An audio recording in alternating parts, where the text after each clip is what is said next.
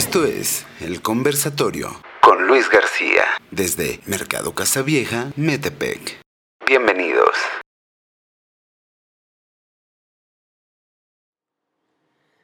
¿Qué tal amigos? ¿Cómo están? Les saluda Luis García, su anfitrión en este conversatorio. Estamos eh, de manteles largos en este primer episodio de la primera temporada. ¿Y quién mejor para engalanar este primer programa de este primer episodio que pues un gran amigo, un, es mi padrino, ahorita les platico porque es mi padrino, doble porque eres padrino ahora del, del programa también, eh, Javier Suárez Esteves, él es licenciado en psicología, licenciado en filosofía, terapeuta gestal, terapeuta existencial, terapeuta Corporal. corporal y anexas, que ahorita ya Javier les va a platicar. Es una persona que quiero muchísimo, es una persona muy inquieta, es una persona sobre todo muy generosa, es una persona que desde que lo conozco, ya fuera para brindarte un saludo, para brindarte un abrazo, para brindarte un salud, para, para a ver, aquí está la cuba, una chela, lo que fuere, una carcajada, una sonrisa. Javier siempre ha sido muy generoso, muchas gracias por estar aquí. Gracias a ti. Este, y hoy vamos a platicar de los duelos, de esto que, que a ver, voy a empezar diciendo, a ver si, si, si estamos en esto. El duelo es, empezaría primero como que con una duda. El duelo es solamente cuando hay una pérdida de una vida humana, es decir, que se va mi papá, se va mi mamá, se va un familiar, o se refiere a la pérdida per se, es decir, eh, una persona que tenía un trabajo, que estuvo 20 años en ese trabajo y que de la noche a la mañana, por la razón que fuere, ya no trabaja ahí. O aquella persona que está en una relación y que es una relación muy larga, muy fuerte, muy, muy, Unida. muy unida y de repente, no necesariamente por un fallecimiento, se separa esa relación. En esos, pro- una amistad, caramba, también, en el que, pues por razones de distancia, por lo que fueron malentendido, etcétera, etcétera, se separan. Ahí también entra el dolor, es decir, aplica para una pérdida en general el término duelo. Ok, primero que nada, gracias Luis por haberme invitado. Es un placer y un honor ser padrino nuevamente y poder iniciar este nuevo proyecto que tienes del conversatorio, que se me hace algo que te va a dar mucho, mucha plataforma, aparte de que eres sumamente inquieto también. En el buen sentido de la expresión. y haces eh, proyectos y, y te sumas y desde que te hiciste independiente, la verdad es que veo cómo vas brincando de un proyecto a otro, no dejando a los demás, sino incluyéndolos al proyecto inicial. Y entonces estás haciendo una bola de nieve grandota, que espero que este apadrinazgo sea fructífero. El duelo. El duelo, vamos a decir que el duelo es el proceso. A ver, O sea, no es el evento. no. Ok, El evento es la pérdida. ya. Yo pierdo el empleo, yo pierdo a la pareja, yo pierdo a mi familiar. El nombre correcto de la pérdida de una persona, la muerte, se le llama luto. Ok. ¿Ok? Las demás son pérdidas. Todos tenemos pérdidas. Hemos venido perdiendo cosas desde que nacemos. Ahorita vamos a empezar con eso. Pero el duelo es el proceso, es el caminito que voy haciendo para lograr entender lo que me está sucediendo adentro, porque eso es lo primero que tenemos que hacer. O sea, pierdo algo y algo sucede adentro de mí. Entonces el duelo es este proceso de ir entendiendo lo que me pasa y con esto que me está sucediendo, lo que voy haciendo. Ok. ¿ok? Eh, estamos celebrando la Santa Cruz el día de hoy, entonces tenemos incluidos en el programa Pirotecnia. No la van a poder ver, pero sí la van a escuchar donde en el programa. ¿no? Ok, entonces, si nos vamos a la pérdida, la pérdida, todos los seres humanos vamos perdiendo. La primer pérdida que tenemos como seres humanos es la pérdida del lugar bonito, bello, calientito, cómodo, mágico en el vientre de mamá. Y que no haces un carajo y nada más vénganos tu reino, estás a todo dar. y te sacan o sales expulsado por la naturaleza misma del parto a un lugar diferente. Es la primer pérdida que tenemos. Frío, este. Frío, hambre, este, Este, un- una nalgada. Te ponen un trancazo, este, ¿no? Todas Te estas- dicen que te llamas tal y que naciste en tal municipio y para la fregada. ¿Y ahora qué vas a hacer? todo- to- eh, empezamos con las pérdidas y, y vamos teniendo pérdidas alrededor de nuestra infancia. Yo seguramente te acordarás que en algún momento perdiste eh, un juguete. Uy, no me toques ese vals, no quiero llorar en el primer o, al- o alguna mascota. Mm. O pierdes la mirada de papá y mamá porque llega tu hermanito. O pierdes eh, a lo mejor al, al círculo cercano porque vivían con la suegra y se van a, a su casa independientes. O sea, vamos teniendo un montón de pérdidas. Pero las pérdidas, y me voy a adelantar, las pérdidas tienen que ver con la manera en la que vamos siendo resilientes. ¿De acuerdo? Entonces, hay que aprender a ver la pérdida como algo para ganar cosas. Ah, Pero tú y yo ya estamos cercanos al tostón, pero estamos, ahorita pones un ejemplo de, de un niño, ¿no? Entonces, rápidamente me hiciste que me acordara, eh, vamos, hasta sentí así la nostalgia de una escuela a la que yo fui de niño, el CEPI, que tenía una casa grande con un jardín muy grande, que ya sabes, de niño era el Azteca, ¿no? Entonces, eh, esa escuela la perdí y me tuve que ir a otra escuela, entonces añorazga, añorazga, añoranza de esa escuela, ¿no? Eh, y de ahí rápidamente pensé cuando mis padres se separan y se divorcian, Es y otra entonces pérdida. pe- perdí primero mi círculo familiar, o sea, mi mi- mis entrañas las perdí. Y además, al poco tiempo yo tuve que irme a vivir, yo vivía en la Ciudad de México, y entonces me tuve que venir a vivir a Toluca. Y entonces, esos amigos que yo tenía, Bye te bye. llamabas. Entonces, eh, entiendo perfecto, hoy lo entiendo, pero ah, en ese entonces tenía 11 años. Y a otros que, que pierden el juguete o que pierden a la mascota y tienen 8. ¿Cómo es ese proceso? Pensando ahorita que estás hablando del niño, en esas pérdidas iniciales que haces, haces todo el sentido. Yo estoy seguro, vamos, y quiero invitarlos inclusive para que desde ahorita se sumen a la conversación, pongan ahí sus comentarios. Todos perdimos, o sea, los que Todos. estás diciendo son, Estamos son perdi- claras. A ver, Perdemos diario. todos los días perdemos algo. Todos los días. El problema es que no nos damos cuenta. El problema es que no analizamos. Esta, esta parte donde México dicen, México es amante de la muerte o tiene un significado grande de la muerte. Sí, a lo mejor nada más el, la época de las calaveritas, el 2 de noviembre y el 1 de, de noviembre. Pero realmente no tenemos un vínculo emocionalmente hablando con la muerte. Y la muerte es pérdida. Y la pérdida es continua. Y no nada más es de seres eh, queridos o de familiares. Eh, dijiste que ya estamos cerca del tostón. Cerquita, cerquita. No todavía, pero estamos cerquita. Las barbas. ¿Cuá- Ya, ya perdimos negrura en la barba. ¿no? ¿No? La barba, caray. Ya- ya, la- se perdió esta parte de Somos clientes de Just for Men, patrocinadores, atención ahí. Y la otra, hemos perdido agilidad. Ya no puedes hacer lo que hacías antes. No me pongas a... Estoy de acuerdo, sí, no, no, no. Por ejemplo, tú tienes hijos chicos, yo tengo también un hijo chico. A los 11 años, mi hijo de repente quiere hacer cosas que ya mi fuerza ya no está para eso. Y yo, a lo mejor 10 años antes, hubiera aventado a mi hijo para arriba y no hubiera tenido problemas. Pero ya cargarlo ya es pérdida de fuerza, pérdida de movilidad. Sale corriendo, yo quiero corretearlo y ya me canso, ya pierdes, vamos perdiendo muchas cosas. Pero en estas pérdidas, que es lo interesante, hay que aprender a ganar de la pérdida. Perdimos edad, o más bien, perdimos eh, Juventud. juventud, pero hemos adquirido sabiduría. Ok. Se van perdiendo unas cosas, pero se van ganando otras. Y esto es lo que tendríamos que aprender a decirle a nuestros hijos cuando pierden un juguete, cuando pierden a, A la mascota, al amigo. por ejemplo, lo que decías, oye, es que nos vamos a ir a Toluca. Yo también sufrí a los siete años el secuestro de mis padres de venirme a Toluca.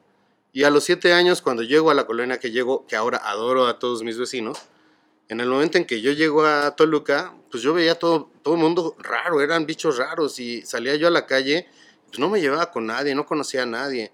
Y adentro de mí estaba el chin, yo quiero a mis vecinitos de México. Sí, claro. Y ex- extraño a mis vecinos y extraño mi cuarto de México, aunque el de Toluca era más grande.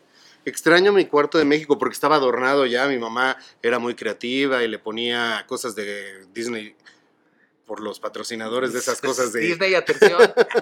Ojalá. Está bien. Y entonces estaba Pluto, estaba Mimi y estaba Mickey y había 25 mil muñequitos y acá era una pared blanca. Y entonces extrañaba yo mi cuartito y extrañaba yo a mi nana, a mi nana, perdí a mi nana porque mi nana ya no se pudo venir con nosotros a, a Toluca. Y para mí fue una muerte, fue un luto. Aunque todavía vive, gracias a Dios, para mí fue perderla y decir, chin, ¿Dónde está Irene? La, la- la persona que me cuidaba, me bañaba, me daba de comer, me ponía los grillos cantores en ese entonces, eh, o madriga- grillos madrugadores. Los grillos madrugadores, ¿cómo no? Entonces, bueno, este, Saludos, Irene. Tenemos, saludos Irene, tenemos que aprender de alguna manera a darle, nosotros ya padres de familia, a darles a nuestros hijos un sentido de la pérdida. Ya no es vívela, vívela como puedas. Es que perdí el juguete, no te preocupes, mañana te compro otro. Es que yo quiero, no, no, es que ese juguete ya se acabó. Tenemos que aprender primero a validar el sentimiento de mi niño de es que me duele que este juguete ya no está, papá. Ya no tengo mi juguete favorito, mi colchita favorito, mi peluche El favorito. chupón, la mamila, el... Ya se fue. Tienes que aprender a soltarlo.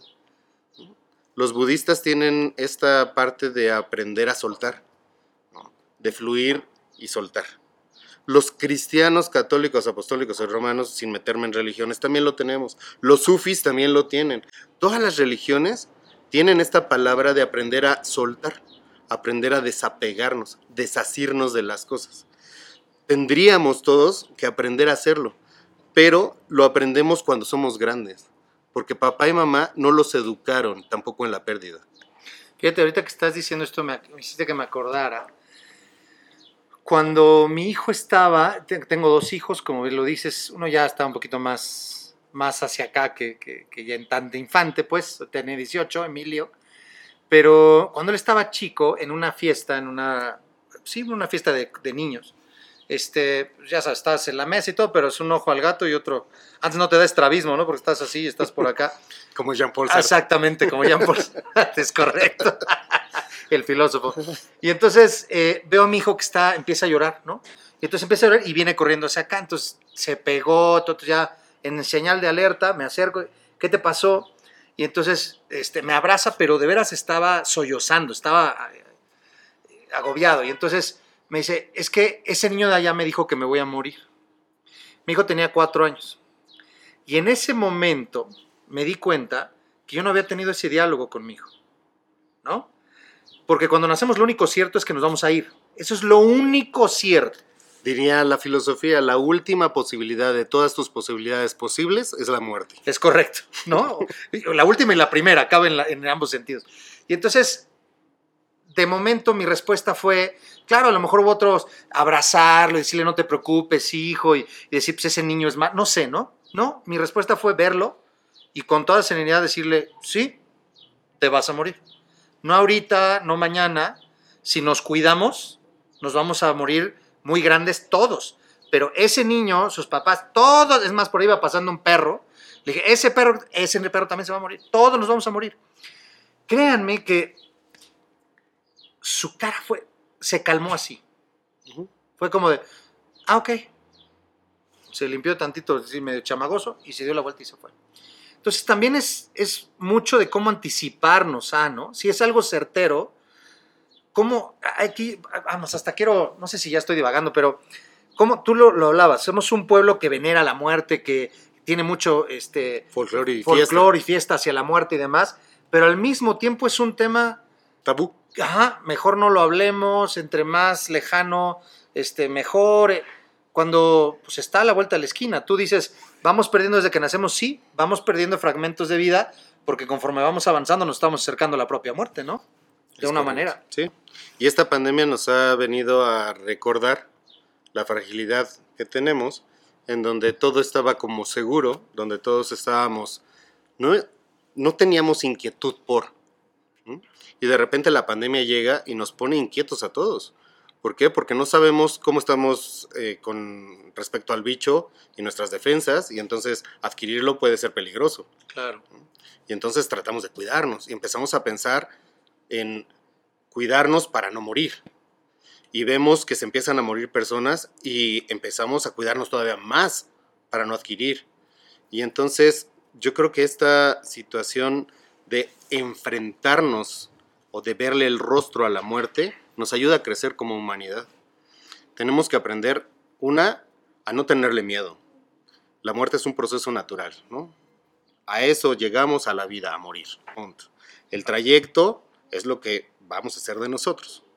pero llegamos para morir. Entonces, una no hay que tenerle miedo. La otra sí, sí hay que tenerle respeto. Sí, claro, no te andes agarrando los cables de alta tensión, ¿no? este, baja el switch primero, cosas por el estilo. Y la otra, hay que tener conciencia de que para allá vas. Y si tengo conciencia de que para allá voy, entonces empiezo a disfrutar del proceso. De haber nacido a morirme, pues tengo que aprender a disfrutar el camino.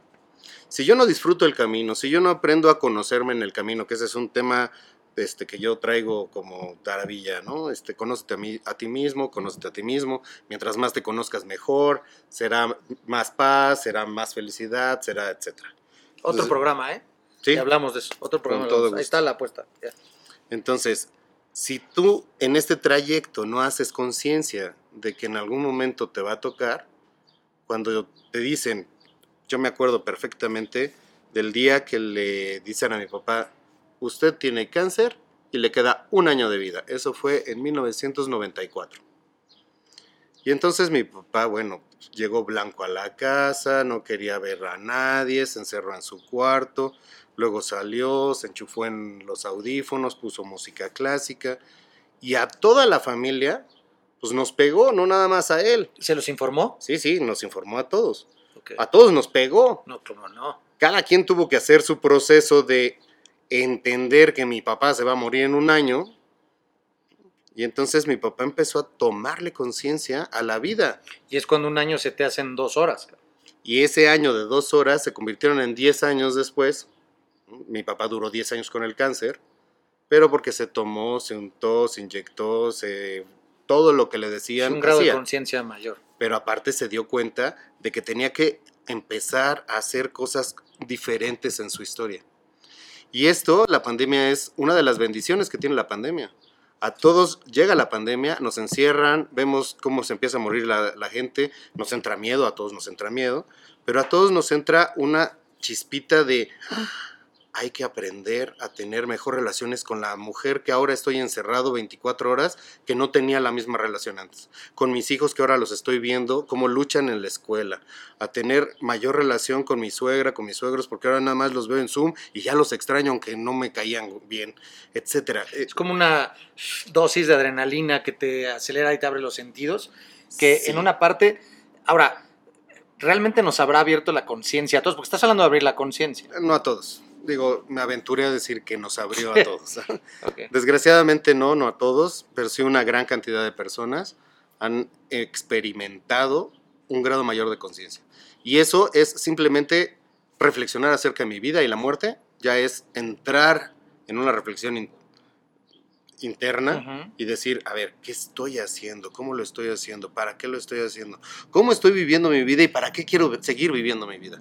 Yo creo que esta es una apertura. Ya después, si quieres continuar con un grado mayor de conciencia, ya lo harás. Sí, encontrar ese para qué. Pero entonces el proceso, entonces, si estoy entendiendo bien, es asimilar ese, ese tema de entender la pérdida, que es un proceso constante, diario, consuetudinario. Diario perdemos, pues, piel, ¿no? Cuando nos lavamos tanto las manos o te bañas en la mañana, quedan pedacitos de piel muerta, que diario estás perdiendo eso. Algunos el cabello, otros lo dices lo negro de, del- El del- pigmento. el pigmento, este, la misma coloración de la piel, este, estatura. la, la piel y las arrugas. Exactamente, la estatura, fíjate, Sí, este, también. conforme, bueno, este, pero me refiero a que eh, aquellas personas que tienen cierta estatura, conforme vas creciendo, te vas haciendo más, más pequeñito, ¿no? Vas, vas perdiendo. Tú y yo no lo notamos porque vamos perdiendo casi lo mismo, pero ya nos achaparramos, ¿eh? Ese podría ser una, un buen referente, pero mi punto es, eh, sí, es verdadero, pero entonces diariamente tendríamos que ir entendiendo y asimilando para no necesariamente llegar, o sea, ¿por qué si ahorita que lo platicas así, lo planteamos así, parecer, no sé, ustedes queridos amigos, qué tan claro les parece que a mí me hace todo el sentido del mundo, ¿por qué no entonces nos vamos entrenando consuetudinariamente a eso? De tal suerte que eh, en, algún, en algún proceso tocabas las religiones, en algunas religiones la pérdida, es decir, el proceso de la muerte, es una celebración, porque la creencia es tal que a donde van en esa creencia, en esa religión, es un lugar que, que la gente celebra que esa persona Sí, está llegando a ese lado. Eh, También me decían, eh, he escuchado a muchos, vamos, eh, no, no lo estoy hablando nada más de dientes para afuera, en, mi vida personal he tenido pérdidas muy dolorosas, muy, muy, muy dolorosas, de gente muy cercana, mis abuelos en particular, que era gente que yo idolatraba, eran como que mis héroes literal.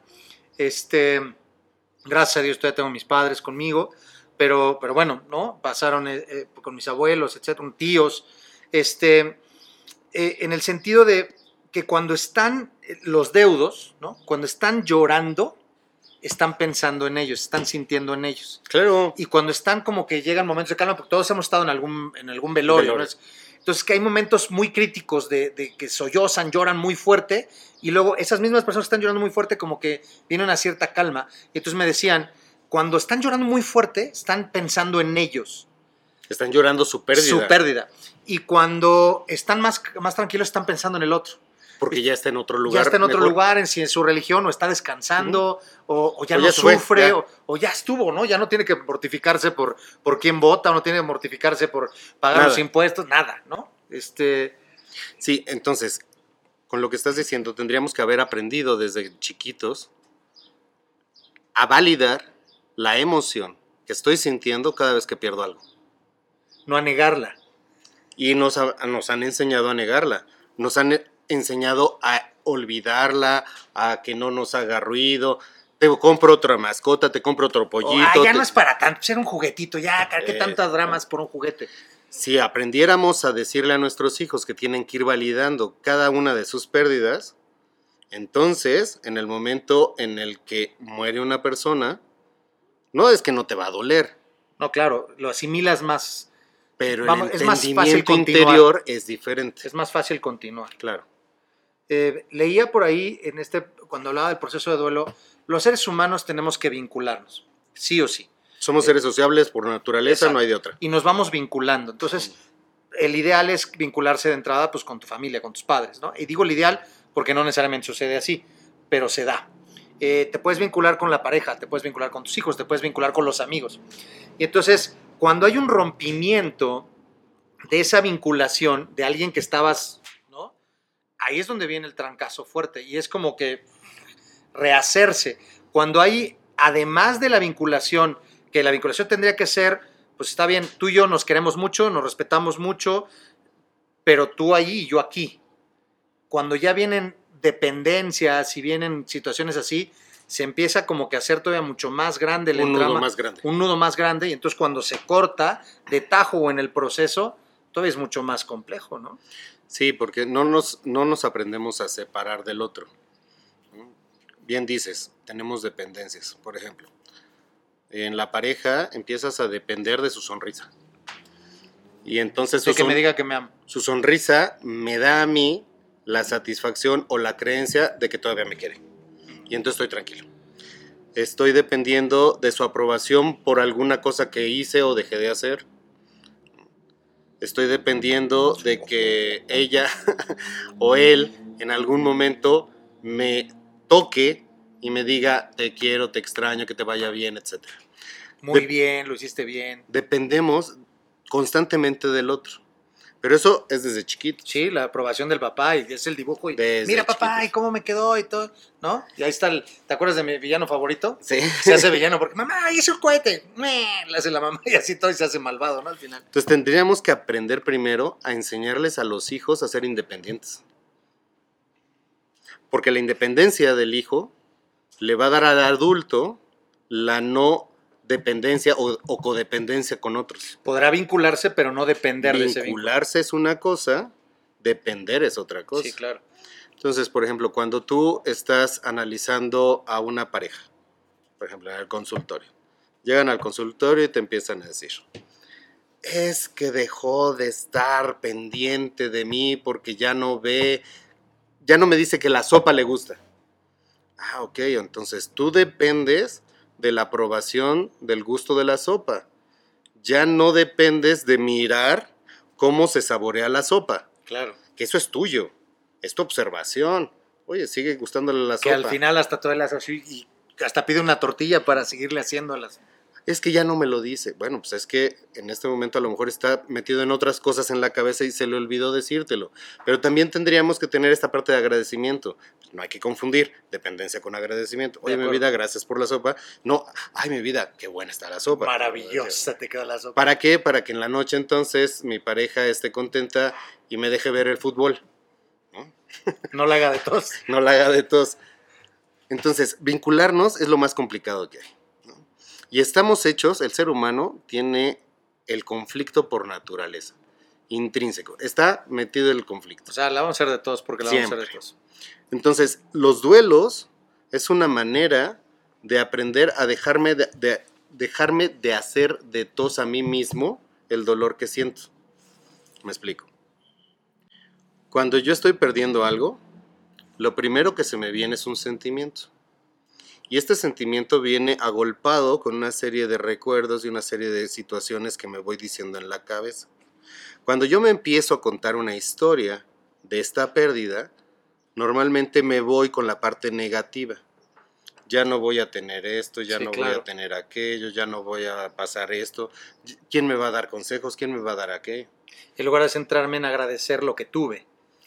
Si me centrara en la parte de te agradezco, ya no me pongo triste. Sí. Claro, la tristeza es implícita en el duelo, siempre. En un, en un luto me va a doler la pérdida. Sí, claro. pero lo que soy, tengo que aprender a separarlo en la vinculación que decías, tengo que aprender a separarlo de lo que están siendo los demás conmigo, porque yo soy uno. Hay personas que en el duelo, una de las cosas que más me han dicho, por ejemplo, en, en esta actividad que estoy haciendo de visitar familias que han perdido personas por COVID, y cuando llego con los familiares, cuando las personas me dicen, es que ya no sé cómo voy a vivir sin él o sin ella, lo primero que hay que entender es que vas a seguir viviendo, Sí. La vida no se va a detener jamás, ni por nadie, ni por ti, ni por nadie. que ya no sabes cómo vas a vivir con el vínculo, con la cotidianidad, con esta persona, pues es diferente. Pero tu vida no la puedes perder, no puedes desgarrarte por dentro, porque entonces, ¿en dónde estás tú? ¿Dónde quedas tú como persona antes de que se muriera? Sí, claro, claro, lo entiendo perfecto. Y ahora que está muerto, entonces ya no puedes vivir sin él. No, claro que sí. Vas a tener que hacer algo con todo tu dolor y con todo lo que has perdido de vinculación. Pero sigue siendo tú. Ahora, e- este, este justo de, de proceso para, para superar o para vivir este duelo y superar eso, también hay una cosa, bueno, el otro día a mí me hizo sentido, lo, lo leí o me lo platicaron, no me acuerdo, pero me decían, a ver, el dolor no se va a ir, Nunca, no desaparece. nada más aprendes a vivir con él. Ese es, ese es el proceso como tal. Dicen los budistas. Es como una cicatriz, aprendes a verte esa cicatriz todos los días. Punto. Y, y aprendes a querer a esa cicatriz. Ok. Tienes que aprender a quererla. Porque, a ver, por ejemplo, este, se murió mi papá. Chin, la cicatriz. Oye, esa es un, es uno de tus pilares. es un cicatriz. entonces dices- llorarás. A ver, esta cicatriz cada vez que la vea, me voy a acordar del dolor que tengo, porque ya no lo tengo y no me da consejos y no me abraza y no me dice. O puede ser el pivote que me lleve a tener pensamientos positivos o acciones positivas en mi vida y decir, papá, te agradezco que me diste estas enseñanzas, te agradezco que me diste estos consejos, te agradezco que me diste esta conciencia. a mantener compromisos. Papá, voy a mantener tus enseñanzas, voy a seguir predicando aquellas frases que tú decías, etcétera. Ya sé si tengo hijos con otras personas, shalala, ¿no? Pero nos centramos en lo negativo, nos centramos en el dolor de lo negativo. El dolor es, el dolor es inevitable, dicen los budistas. Mm, El sufrimiento es opcional. Entonces, claro. cuando tú empiezas a sufrir, el sufrimiento no es esta parte de aquí del corazón, Es acá. es aquí arriba. Y este sufrimiento te lo generas tú mismo. Por esas historias, es estar recordando el.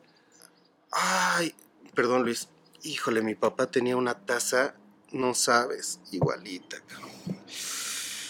Ay, cómo extraño a mi papá.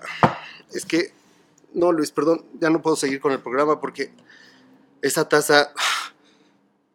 No, espérame. Ok, me recordó a mi papá, sí. Papá, te bendigo donde estés. En ese momento, ay, me acordé, te voy a contar una historia, fíjate, mi papá, Mi papá en esa taza te tomaba un tequilita. Y cuando se le ponía el 2-3, me daba más domingo y no sé, ¿no? Entonces cambia. hay que aprender. eh, Y, y aquí en, en los duelos o en esta, en esta parte de la, de la pandemia, yo creo que hay dos palabras que a mí me gustaría como reafirmar que hay que hacer. Así como un deber ser, hay que hacer. Una, aprender a ser resiliente. Ok. Que todos lo somos, ya lo Sí, dijimos. así nacemos, somos y nos vamos haciendo resilientes. Eh, Pero al mismo tiempo también la vamos perdiendo. Sí, porque porque se las- llama anomia siliente. Vamos, Es esos correcto. todos los no puedes y todos los yo tú no sabes y demás. todo lo que te van introyectando. Exactamente vas para atrás, pero nacemos resilientes, ¿no? Sí. Un niño nace y lo puede echar al agua y sin tema y no tomó ni una clase de natación. Bueno, las que tomó ahí adentro, pues, pero Está en, está en duda teórica la parte de si nacemos con ella o vamos generándola, Generándola. fomentándola. por las diversas adversidades. Y la otra palabra es el pensamiento positivo. Resiliente y pensamiento positivo van de la mano. Tienen, son dos pilares que nos acompañan en esta pandemia, en, lo- en los, en los dutos y también en las pérdidas. Por ejemplo, en la pandemia no nada más perdimos gente. ¿No? Libertad. Principio de cuenta. libertad. es la esa- primera que perdimos. Esa creo que nos todo el mundo nos fregó. O saliste con miedo y antes no salías con miedo. O si salíamos con miedo era otro tipo de miedo, ¿no? Luego, aparte de perder eh, la libertad, perdiste socialización. Cañón. En todos los planos. Aquí lo he sostenido, perdón que te... Yo creo que de los que más perdieron, por ejemplo, en ese sentido fueron los niños. En las escuelas, claro. Cañón. Porque tú y yo, bien que mal, pues seguimos yendo al banco. Este, a distancia y cubrebocas, lo que quieras, al súper, ta. Pero los niños, Sí, ¿no? Perdieron toda libertad todos y todo. los espacios designados para los niños, Sí, están todos cerrados. están cerrados. Su casa. Y su casa, que era ese cuarto con sus pósters, con tal, ahora es su salón de clases, la oficina del papá, la oficina de la mamá, y entonces "Shh, no haga ruido. Está cañón lo que pasa. O sea, todos, pero los niños en particular, está cañón. Sí. Junto con esta pérdida de socialización, fuimos perdiendo, por ejemplo, Economía, negocios. ahí les encargo. todo, to- se fueron perdiendo muchísimas cosas. Entonces, esta pandemia es un duelo constante y son diferentes duelos. Por ejemplo, hay personas que de repente perdieron a papá o mamá, pero a la vez, a los 3, 4, 5 días, perdieron el negocio. Sí, carajo. Fueron pérdidas enormes en nada. Así. Entonces, creo que pareciera fácil cuando uno dice, ah, es que te tienes que ser resiliente, es que tienes que tener pensamientos positivos.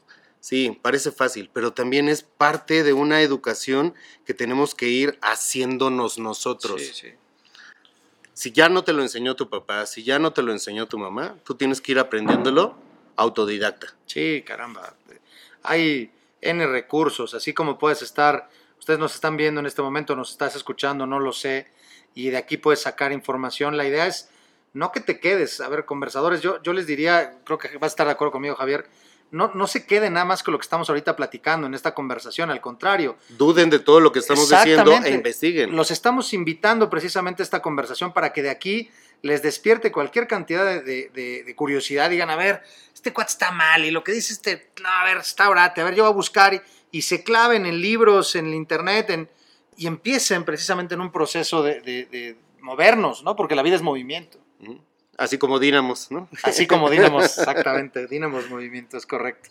Oye, este, yo, yo ya, ya tengo la pérdida. Ya, ya, ya vimos, ahorita me queda muy claro y sí, estoy totalmente de acuerdo, nacemos resilientes, hay que respetar esa, hay que identificar la resiliencia, hay que eh, irla alimentando en ese proceso, hay que trabajar la independencia con los niños, hay que hacer consciente y presente la pérdida, de tal suerte que sea eh, un elemento más de un proceso, no, no la parte negativa, ¿no? Es, es como en la escuela el tache en el examen, ¿no? Y te lo ponían así grandote y con rojo y carajo, de lo que más aprendes es del error, ¿no? Entonces tendrías que, no quiero decir que fuera la inversa y que tengas que aplaudir, pero tendrías que tomarlo en consideración para parte del proceso de aprendizaje. Lo mismo aquí entonces con las pérdidas, tendríamos que... Entonces es un, un tema de traerlas al, en, en términos de conciencia de que es parte del proceso. El duelo es el proceso. Por eso, pero entonces si perdemos todos los días eh, o permanentemente, entonces permanentemente estamos en duelo. duelo. Hay unos duelos más grandes, unos duelos más o más Significativos, profundos, más significativos, otros a lo mejor más superficiales o no tan o más eh, Sutiles y suaves. Exactamente, esa sería la palabra. Pero por eso hablo del proceso. El proceso se llama vida. Eh, Me acuerdo una frase que le escuché a este señor que me gustaba mucho, me sigue gustando cómo canta, pero ya, ya no está con nosotros, este señor argentino Facundo Cabral, que decía que nacer es un dolor que la vida compensa. Entonces, en este de que estás calientito y te sacan y todo, me acordé de eso. Y entonces, la vida te lo compensa, porque eventualmente, aun cuando estés en este proceso, si están de acuerdo, de que es eh, una pérdida constante y es parte del proceso, pues entonces dirías, "Ta, qué jodido está, porque tú estoy perdiendo todo el tiempo, tú estás No. negativo. No, no estoy de acuerdo. Ah. Pero al revés, o sea, de- si me centro, si mi atención la pongo en todo lo que voy perdiendo, no, pues entonces voy perdiendo días del calendario, voy perdiendo días del año, voy perdiendo tiempo, voy perdiendo horas, saliva, voz, estatura, vigor, eh, N cosas, ¿no? Estamina. Pero si me centro en todo lo demás, entonces eh, el asunto cambia. Y, en- y entonces en un, en un- cambiando en, en términos de peso, la balanza siempre va a ser mucho más grande En lo positivo. en lo positivo, ¿no? No es, es, es nada más, es una elección, ¿cierto, Javier? Sí, y voy a utilizar la frase de Jean-Paul Sartre para hablar de la elección, y es que estamos condenados a ser libres. ¿Qué significa esta condena? Todo el tiempo eliges. Hasta no elegir Es una elección. es una elección. Y entonces, si yo estoy condenado a no ser libre, porque mi libertad se basa en cada una de las elecciones que tomo, eso se convierte en, cuando se lo dices a un adolescente, te dice, ay, no, ya, no quiero, ya. ¿De Yo no cuál- quiero elegir. ¿De cuál fumó, profe? ¿No? ya no te se fue el hilo. Pero el adolescente está cambiando constantemente las elecciones, porque le voy a hablar de mi, mi época, porque ahorita no me sé los, las bandas Seguro que quieres entrar. ¿no? Bueno, cambiemos, ahorita va la clasificación C, adolescencia de Javier.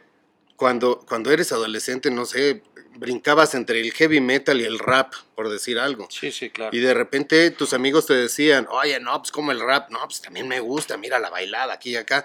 Oye, pero también está buenísimo el heavy metal. Entonces, estás cambiando en polos opuestos. Y se aparecía fulanita de tal, y entonces las baladas era la neta, porque, Sí, pero las de, pero las de heavy metal. que por cierto son las mejores. Dicho de paso, dicen que las mejores rolas románticas, Eran las de, las de las bandas de heavy. metal. Esas, pero bueno, ya tendremos un programa para debatir eso. Entonces, creo que lo que tenemos que aprender es a mediar. Cómo la parte positiva se entrelaza con la parte negativa. Ubicas tú el símbolo del yin yang, Sí, que es claro. de los japoneses, ¿ne? negro, blanco, y un, un puntito negro en lo blanco Sí, y un puntito blanco en lo negro. sí. Eso quiere decir que está el polo negativo y el polo positivo. Y dentro de lo positivo hay algo siempre negativo y dentro de lo positivo siempre hay algo negativo. Entonces, aprender esta filosofía de, de los este, taoístas no es la parte principal de esta charla, sino aprender que lo bueno y lo malo están unidos. Y tengo que aprender a ver en la tristeza, en el dolor, en el sufrimiento de una pérdida, lo bueno. No nada más voy a decir, ah, bueno, ya se perdió mi juguete. Ah, no importa. Porque también nos podemos ir al otro extremo. Y entonces nos, vale- no- nos volvemos Valegorristas, Valegorristas. totalmente desprendidos. Entonces nos vamos aislando también de las y no nada más desprendidos o, o, o- o ma- valemadristas, sino entramos en el término del consumismo. Ah, ya se me perdió, mi papá me va a comprar otro, no me importa. No, pero entonces formar vínculos es todo mucho más complejo. Ah, ya se enojó esta chava conmigo, pues ya la que sigue. Exacto. Este, que mi hijo no me pela, pues yo tengo otro y, y otros así que les vale tres nadas, ¿no? Entonces tenemos que aprender a equilibrar. Yo hablo de equilibrar lo bueno y lo malo, pero lo bueno y lo malo, a mí me gusta una explicación filosófica que habla acerca de, está el punto negativo con el punto positivo. Y estos dos chocan, estos dos se meten en una encrucijada. De aquí ya no lo sacas. Positivo con negativo, ¿ya? Las dos fuerzas están equilibradas, ¿no? Están atoradas. Sí, claro. ¿Qué necesitas aquí? Pues necesitaría un aislante o necesitaría empatarlas de esta forma. Me gusta como lo dice otro maestro. Pon tus brazos así. Entonces, tu fuerza positiva, tu fuerza negativa. Lo que resiste, persiste. Y entonces una fuerza neutra. Ah, sí, y órale. Que rompa las dos cosas, porque esta fuerza neutra me hace- es la conciencia. Es lo que me hace entender que lo bueno y lo malo van de la mano, pero entonces yo soy el que le da el peso. Yo soy el que le da la fuerza a lo positivo o la fuerza a lo negativo. Y es totalmente cierto. ¿Cuántas veces no nos ha tocado que, que te va bien en algo y dices, sí, claro, así está? Y después de dos días dices, puta, pero ahora va a tener que hacer esto. Y entonces todo eso que era maravilloso también trae este asunto. O al revés, ¿no? Aquello que decías, no, esto está negro, no veo ni para dónde. Por ahí de repente surge una situación que dices, híjole, si no se hubiera dado esto, yo, yo toda la vida lo, lo- lo voy a sostener. Una de las personas más significativas para mí, que más amo sobre la faz de la tierra, es mi hermano. Yo siempre quise tener un hermano. Siempre quise tener un hermano. Y mis papás, por la razón que fuera, ellos dijeron, ya no. O uno o el otro, pero pues no se pusieron de acuerdo y no, no llegó el hermano. Se divorcian mis padres y fue muy doloroso para mí, fue una pérdida muy fuerte. Pero después de ese divorcio, ocho años después de ese divorcio y tu servidor en terapia, o sea, estoy medio loco, tiene que ver por ese proceso y demás, llega mi hermano. Y no se me va a olvidar jamás, se los prometo, el día que, que lo tuve en mis brazos. En ese momento mi mente fue, qué bueno que se divorciaron mis papás. Claro, porque si no, nunca hubiera llegado mi hermano. En ese momento, ya que no lo tuve aquí, ¿no? Entonces, digo, si hubiera habido una, una esfera de cristal que me hubieran dicho, pues me ahorro, bueno, yo no la pagué, mi papá le hubiera ahorrado quién sabe cuánta terapia, si espérate que pase esto y lo entiendes mejor, ¿no? O de igual manera también la terapia me dio las bases para asimilarlo y entenderlo bien. Pero siempre todo entonces en este balance, o sea, tengamos cuidados también cuando festejemos y estemos tan, Claro. y, y- y también lo del otro lado. En pocas palabras es, disfruta y vívelo. Si es el duelo, vívelo también, ¿no? No trates de ocultarlo. Y si es una alegría, vívela por ahí igual. No nos limitemos en este tema de, de- de no exageres, sino hay que vivir las cosas. Yo creo que una frase bonita para este punto es, esto también pasará. Todo pasa. Lo malo, normalmente esta frase se la dices a alguien que está pasando por algún proceso negativo, ¿no? O, o doloroso. Tranquilo, esto también va a pasar. Pero espérame, también la alegría va a pasar. También los triunfos pasan. El día, la noche. No siempre estás triunfando. No. No siempre estás perdiendo. No siempre estás en el error. No siempre estás mal. No siempre estás bien. No hay mal que dure 100 años. Algunos duran un poquito más. Entonces, Bueno, 120, pues. todo esto pasa y aprender que todo esto pasa significa aprender que hay ciclo para todo. Y nuestra vida, en este proceso de duelo que decimos que habría que estar en continuo observándolo, me voy dando cuenta de que voy a ser una persona que tiene momentos tristes, pero también momentos de, de- de alegría, pero también momentos de ganancia, pero también momentos de pérdida, pero también en, un, en una capacitación a unas personas les planteé, le dije, a ver, si tu vida fuera una película, ¿cómo se llamaría la película? ¿Qué género sería? ¿Y qué clasificación sería? A, B, 3X. la, la, la. Entonces, bueno, pues ya te ponían el título tal y entonces algunos te decían de acción, aventura, drama, romántica. terror, romántica, ¿no? Entonces, eh, lo que yo les decía una vez terminada, porque no hay una respuesta correcta, pero lo que yo les decía es que, a ver tu opinión, lo que yo les decía es que eh, la vida es, es tan, eh, va en tanto movimiento, es tanto ese proceso de vaivén, que mi, mi teoría o mi, mi propuesta es que todos vamos viviendo todos los géneros, si no es que todos los días, durante todo el tiempo. Es decir, una, una temporada, una parte de tu vida es de acción, otra de aventura, otra de romance, otra de terror, otra 3X, así todas, ¿no? Pero cuando tú me dices, este, mi vida sería es, mi película sería esta, y de este género, es que estás anclado ahí. No, la encasillas. Ahí, y ahí, ahí pones atención, ahí está, porque a lo mejor fue un evento no superado o es algo que te sigue marcando para un lado y para el otro, ¿no? Un poco más o Sí. menos así. Yo creo que eh, eh, la, la definición de autoconcepto vale mucho la pena en este sentido, porque las personas nos dicen algo. Reflexiono en todo esto que me van diciendo y entonces me la empiezo a creer. Ya que me la estoy creyendo, empiezo a actuar como tal. Termino definiéndome como esto. Sí. Y entonces nos encuadramos nosotros mismos. ¿Por qué? Porque también, digo, y eso lo hacen los papás, el autoconcepto viene desde papá y mamá. Sí, la famosa teoría de la silla y eso. Entonces, ya a cierta edad tienes que aprender a romper con el autoconcepto que tienes para ir construyendo el nuevo concepto que quieres de ti. Yo me acuerdo, y voy a ventanearte un poco, yo me acuerdo de cuando empezamos este proyecto juntos en donde, en donde tú decías, es que voy a renunciar a esta parte del salario constante, del aguinaldo, de la rutina, por ser emprendedor.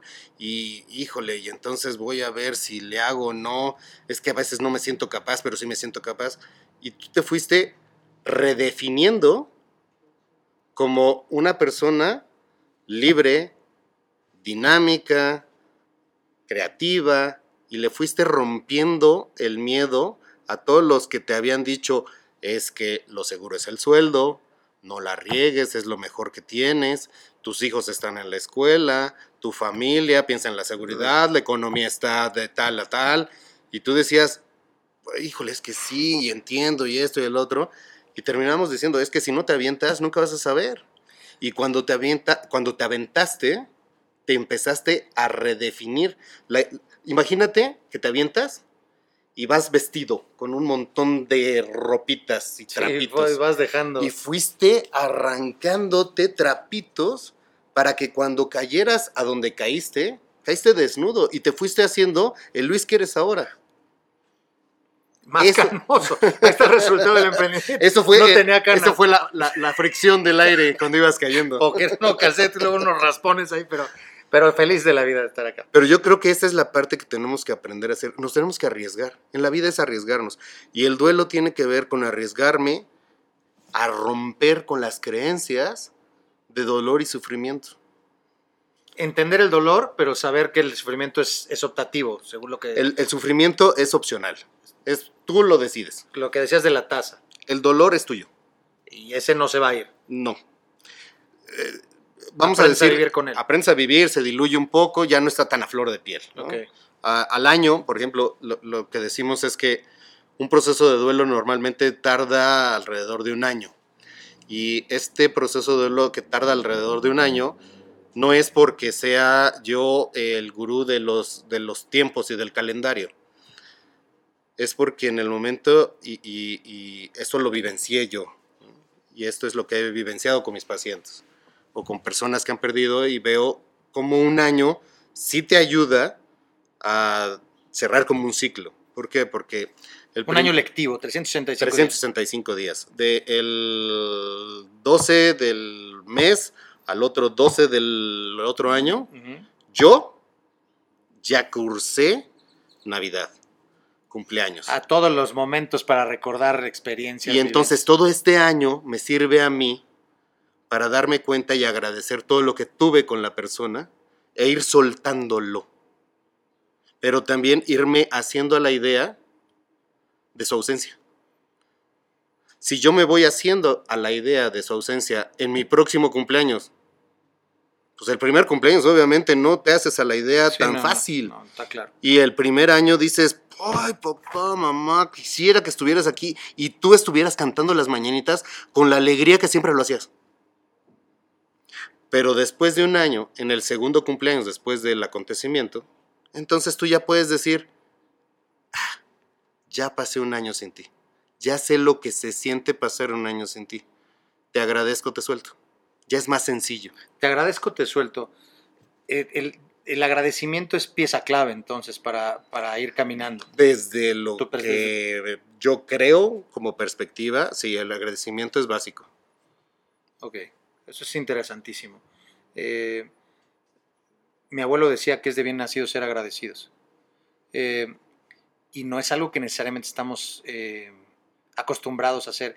Y a lo mejor tampoco enseñamos. Es decir, estamos acostumbrados y enseñamos desde la norma social, desde el trato social. Es decir, di gracias, niño. Di gracias, ¿no? Este, saluda, di, pero gracias por tu tiempo, gracias por tu consejo, gracias por aquel regaño. Una cosa, gracias. una cosa es decirlo la otra es sentirlo. No, tiene que ir conectado. Es que nos han enseñado a decirlo. Sí, claro, sin sentirlo.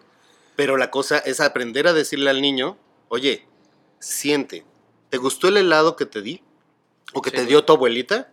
Sí. Ok. Entonces Dale dice, las gracias. Entonces ya Pues mejor no. ni digas nada. Palota ni le aceptes. Pues no, porque entonces también validas la, la Claro, emoción le de. estás enseñando a ser asertivo. Pues no. Abuelita, de palabra te digo gracias, pero no estoy agradecido. El chocolate no me gusta. Pero ahorita cambia de heladero, ¿no? Porque...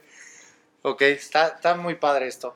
Me gustaría, eh, para ir recapitulando, compañero, eh, ir centrando ciertas cosas en el tema. El tema da para la vida y podemos estar hablando aquí eh, mucho tiempo. Me gustaría centrar en, en ver, eh, duelos, hablar de eso, es pérdida.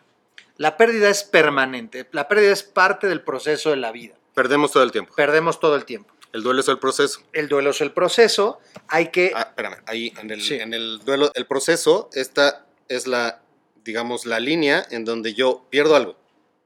Siento. Valido mi emoción. Ya que estoy validando mi emoción, tengo que hacer algo con mi emoción. Entonces camino.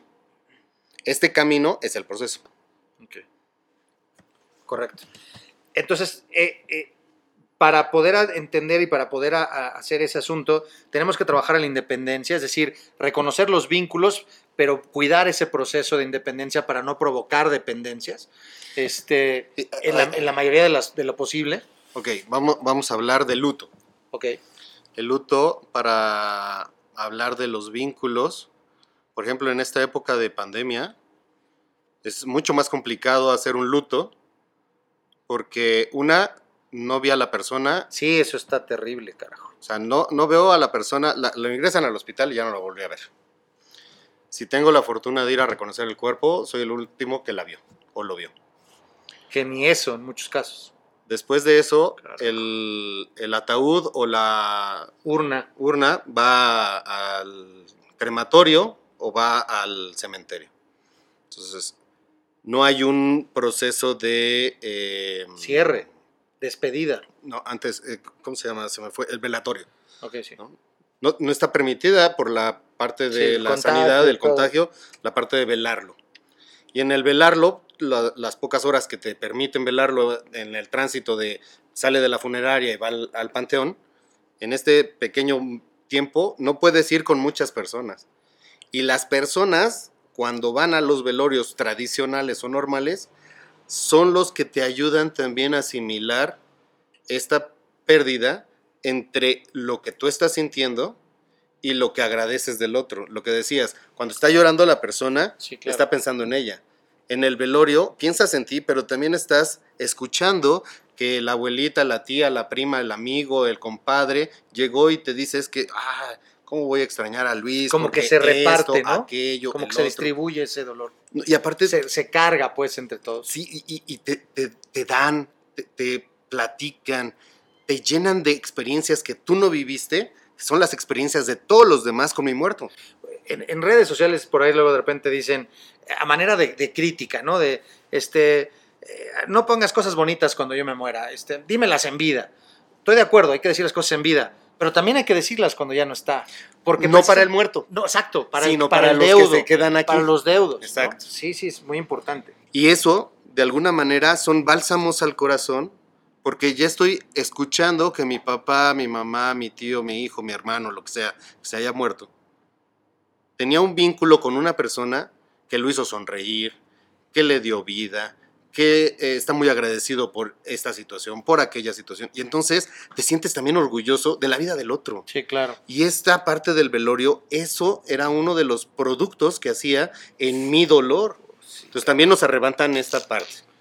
Eso está muy cañón. Entonces, hoy en día, hablar del duelo se complica un poco más. Y ah, médicamente hablando, se dice que se compara con el luto de las personas que pierden a un familiar desaparecido o a un desaparecido. Sí, claro, porque no lo vuelven a ver. Ya un día y ya no volvieron a saber de él. pero acá, con la certeza de que sí se murió, Sí, pero también hay una, yo no lo vi. sí, claro. Aunque me dijeron que ese es el ataúd y ahí va mi muerto, yo no lo vi. Y entonces se complica. Estos son duelos complicados que dice la psicología que de alguna manera hay que hacer más trabajo terapéutico. Entonces, como no todos tienen la oportunidad de ir a terapia, eh, muchas instancias gubernamentales han dado esta, esta situación para, aunque no hay para todos, nosotros también tenemos que hacernos, y aquí viene lo feo de la palabra hacernos responsables. Bueno, sí, Porque sí, no a todos nos gusta hacernos responsables del dolor. de acuerdo. Y hay que hacerte responsable. Tú te tienes que hacer responsable de tu dolor. Y creo que una, una manera de, de- de ejemplificar o de hacer ver el que no te estás haciendo responsable del dolor es precisamente la carga de sufrimiento. Cuando lo recargas en que estoy sufriendo demasiado, O cuando empiezas a echar culpas. exactamente es que no me estoy responsabilizando del dolor que tengo, punto. la es situación correcto. en la que estoy. Hacerme responsable del sufrimiento se conecta, existencialmente hablando, con mi soledad. Pero también se conecta con mi elección, pero también se conecta con mi libertad. Y entonces cuando hablamos de estos existenciales de la persona, son los que te van haciendo salir adelante con tu duelo. Y entonces, ¿qué significa? Que me tengo que hacer responsable. Ok, me hago responsable de mi dolor. Ok, ¿cómo- ¿cómo me hago responsable de mi dolor? A ver, voy a ser responsable de mi dolor. ¿Qué es ser responsable de mi dolor? Ah, primero valídalo. No te engañes a ti mismo, no te mientas. Se reconoce lo punto. Sí me duele que se haya ido. Pero aparte sí estoy enojado porque se fue. Encabronado, dilo.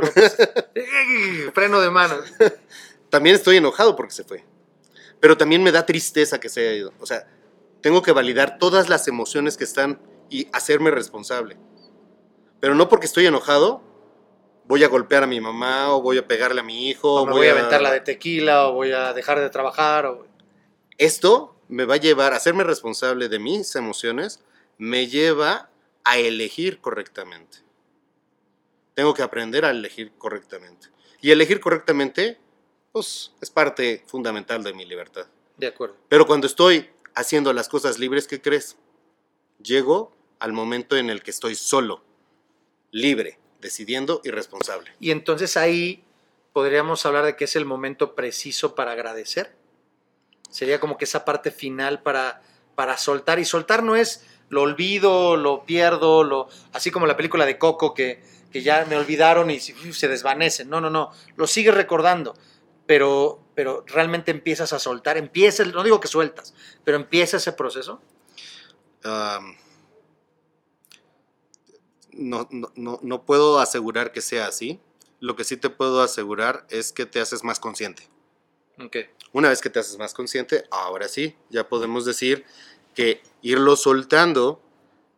Una, es que me conectó con una idea. Las personas que visitamos también, de repente, de las frases que más dicen es, es que yo no quiero olvidarme de mi, no me quiero olvidar de mi familiar. Cuando hablamos del proceso de duelo y es que mira, tienes que aprender a soltar aquí, soltar allá. No, es que no, porque entonces me voy a olvidar de él. No, Y por dentro la verdad es que me dan ganas de abrazarlos y decirles, ¿en qué error estás viviendo? Te juro que nunca lo vas a olvidar. Te lo juro, te lo juro, pero aprende a soltarlo. Porque lo que vas a soltar no es a tu papá, no es a tu mamá, no es a tu familiar. Es el apego que tienes por esta persona. sí, de acuerdo. Y este apego, vamos a hablarlo de esta manera, este apego, cuando se empieza a ir, cuando se empieza a soltar, empieza a haber un hueco y este hueco se llena con amor. Cambia la situación. Y que tiene que empezar por el tuyo. Es que Porque si, si, si queda el hueco y Sol- estoy buscando a ver quién me llena el espacio Sí, de amor, sí. está cabrón, ¿no? a eso me refería con el último vínculo que es la soledad. Cierto. ¿no? Tienes que hacerte, en este vínculo existencial o en este proceso existencial, la soledad, te llenas de ti mismo. Y este llenarte de mismo te hace más consciente de lo que es el significado de la pareja, de la familia, del eh, hijos padres, de la escuela, del trabajo, te hace más consciente, la sociedad, la persona del eh, semáforo, etcétera. Ok. Javier, pues, híjole, podríamos seguir hablando aquí horas y Cuanto horas quieras. y horas y otro cafecito y otro. ¿Qué me trajeron hace rato? Era un anís, ¿no? Pero sí me alivianó. Sí, qué bueno. ya voy a ser fan de- del anís este. Le pusieron una cosa ahí, quién sabe qué caramas. Bueno, este, pues Javier, eh, muchísimas gracias por, por estar aquí, muchísimas gracias por haber estado en este primer episodio. Eh, están aquí, van a aparecer sus, tus redes, tus contactos para que lo puedan encontrar, lo te puedan buscar. Este, si tienen más dudas, si quisieran asesorías y lo que sea, pues ahí está Javier. Eh, quiero agradecerles, en verdad, conversadores que nos hayan acompañado en este primer episodio, en esta primera conversación, en el que no se cierra, no porque se acaba el programa se cierra la conversación, al contrario, la conversación acaba de iniciar. El conversatorio acaba de iniciar, se inician grandes conversaciones de las cuales ustedes son parte fundamental. Soy Luis García, su anfitrión. Javier, muchísimas gracias. Yo quisiera, yo quisiera darte la patada de.